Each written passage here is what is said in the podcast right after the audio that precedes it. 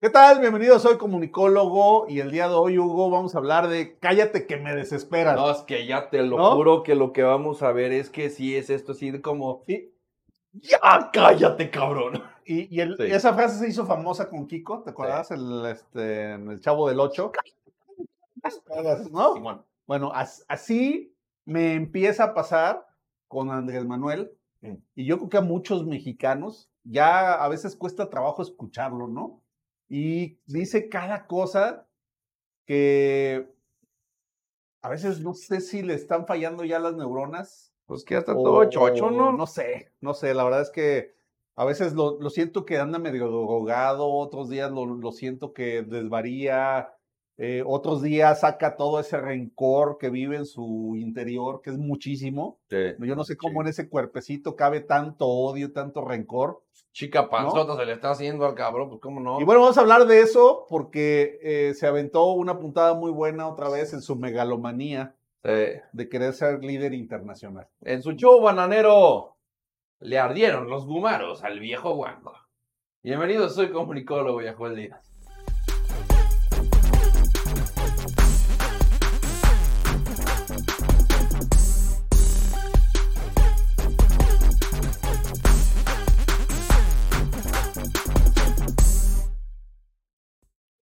Ya cállate que me desespera. Yo creo que un chingo de mexicanos, Joel, ya están, o sea, comparten este título por mucho.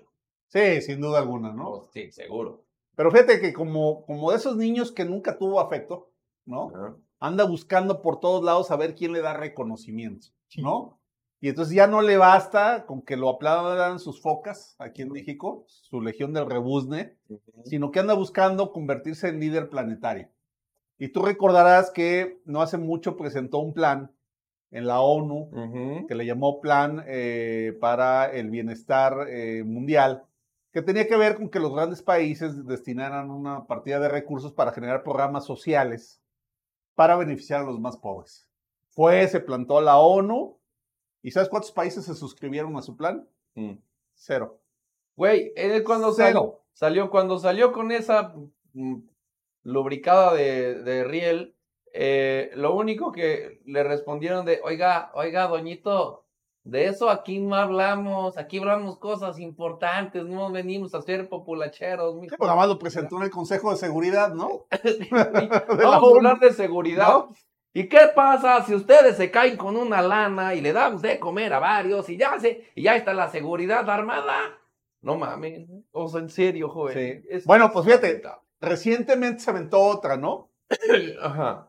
proponer un plan de pacificación entre Ucrania y Rusia.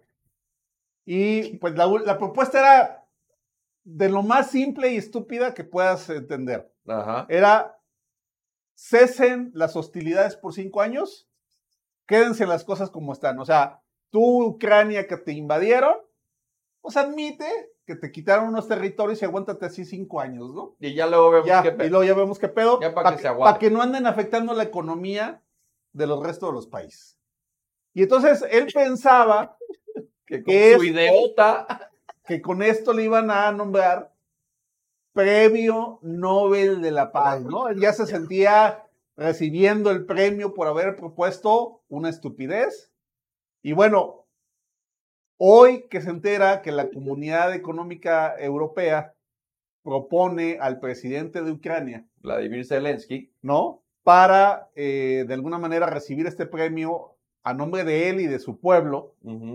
Pues sale López Obrador a hacer un berrinche marca chamuco. Con justamente el, el- presidente de, de Ucrania, que se le ha comparado al presidente de México, a quien soy comunicólogo y en muchos otros lados, y fuera de México, particularmente por la prensa argentina y española, en el cual se le ha marcado a Zelensky como un payaso, un actor que se convirtió en un líder social, y a AMLO, que llegó siendo un líder social y que está terminando siendo un pinche payaso de dos pesos.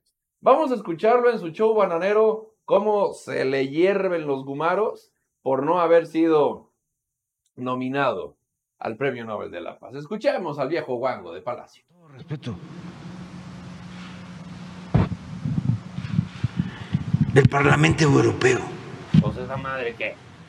Proponiendo ¿Quién? Como candidato a Nobel de la Paz al presidente de Ucrania. Híjole. Independientemente, pues, si participamos a favor de uno o de otro, ¿cómo Aceptando que apoyar uno de los actores en el conflicto, en la guerra, va a recibir el Nobel de la Paz? ¿Que no hay otros que luchan por la paz?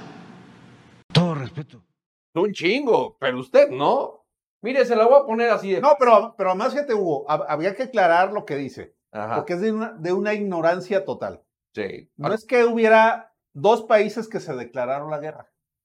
Es un país que se metió abusivamente a otro, ¿no? No hubo declaración de guerra. Dos, el país que recibió la invasión, lo único que está haciendo es defenderse.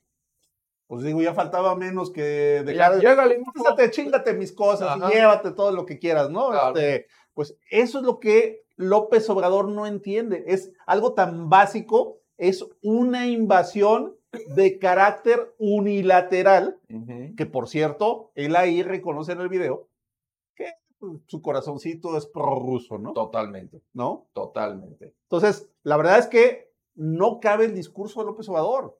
Pues claro que eh, tenemos un líder social, como tú dijiste, que ha crecido, un estadista en Ucrania dirigiendo la guerra en su país para defenderse de una invasión que ellos no pidieron que se les eh, metieran los rusos a su casa. Sí.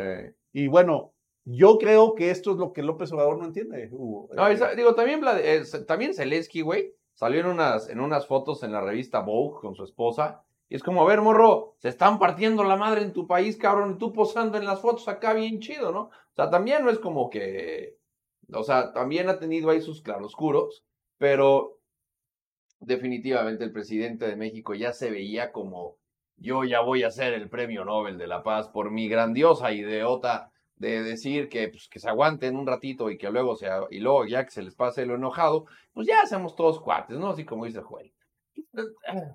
Morro.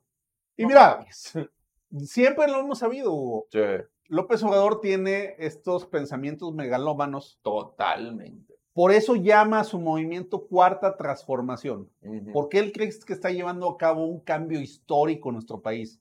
Él se emula con Benito Juárez, con Madero, ¿no? Él siente que es de esos personajes que va a trascender la historia por haber hecho un cambio radical, por eso le llama Cuarta Transformación. Pero sí lo va a hacer. No, es una cuarta deformación. Pero sí Es- va a ser alguien Es que va a un estar. es un gobierno de cuarta. Pero sí va a nombrarse en un futuro. Sí, O sea, como el no, presidente bueno. más puñetas que hemos tenido Ah, en la eso estoy de historia acuerdo. de este país. Eso sí estoy de O sea, acuerdo. va a ser como Benito Juárez, bla, bla, bla, bla.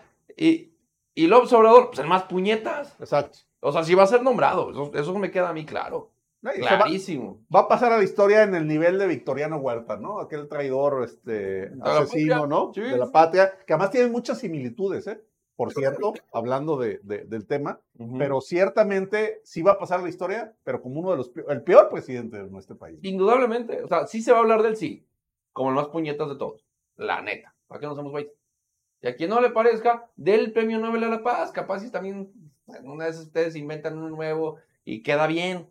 Como si le dan el honoris causa al pinche Lord Moleculín y un premio de alto periodismo al Bicerdo Cerda- eh, Serrano. Pues hagan ustedes un premio Nobel al viejo Wango. Pues igual y queda.